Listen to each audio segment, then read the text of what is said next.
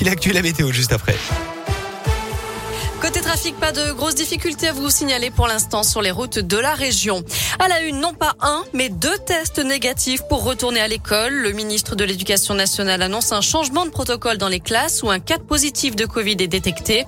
Tous les élèves devront se faire tester deux fois à plusieurs jours d'intervalle avant de pouvoir revenir en classe. Ça fait partie des nouvelles mesures mises en place par le gouvernement pour freiner l'épidémie de Covid. La rentrée scolaire aura bien lieu lundi, comme prévu. En revanche, lundi marque aussi l'entrée en vigueur de nouvelles mesures sanitaires pour faire face à cette épidémie. Le télétravail redevient obligatoire au moins trois jours par semaine. La ministre Elisabeth Borne doit s'entretenir avec les partenaires sociaux aujourd'hui. Retour des jauges pour les grands rassemblements, pas plus de 2000 personnes en intérieur, 5000 en extérieur. Dans les concerts, fini les spectateurs debout devant la scène. Tout le monde devra profiter du spectacle en étant assis. Dans les cafés, les bars et les restaurants, il faudra s'asseoir aussi pour consommer. Il est interdit, il sera interdit également de manger ou de boire dans les transports en commun, les cinémas ou les salles de sport. Par ailleurs, les règles d'isolement des personnes positives ou cas contact devraient être allégées. Un nouveau protocole sera dévoilé vendredi.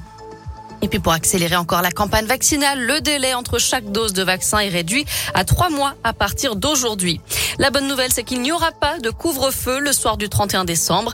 Le chef du gouvernement l'a confirmé hier soir. Et puis on apprend ce matin que les autotests de dépistage pourront être vendus en dehors des pharmacies à titre exceptionnel jusqu'au 31 janvier.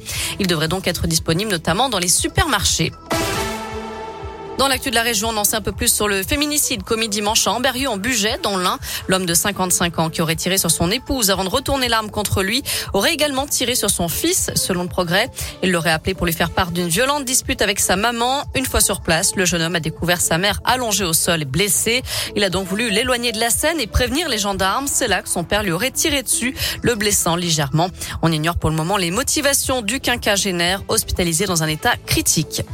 Pas de chance pour les policiers en pleine course-poursuite. Leur voiture prend feu dans la nuit de dimanche à lundi. Les policiers lyonnais ont voulu contrôler une voiture à Vénissieux, mais le conducteur a refusé d'obtempérer, selon le progrès. S'ensuit une course-poursuite à vive allure qui les mène sur l'autoroute A43. C'est là, après le péage de Saint-Quentin-Falavier, que le véhicule des fonctionnaires a pris feu. Ils ont eu juste le temps de sortir. Le fuyard, lui, est toujours dans la nature. Dans le reste de l'actu, un dénouement heureux en Argentine. Les deux alpinistes français qui étaient en grande difficulté dans les Andes ont été secourus. Ils sont déshydratés en vie.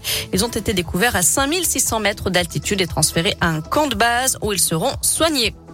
Enfin en foot, les sanctions sont tombées pour l'OL et le Paris FC. Ils sont tous les deux éliminés de la Coupe de France. Match perdu pour les deux clubs après les incidents en tribune le 17 décembre dernier. La rencontre avait été arrêtée à la mi-temps suite à des débordements en tribune au stade Charletti. Il y avait eu deux blessés dont un policier.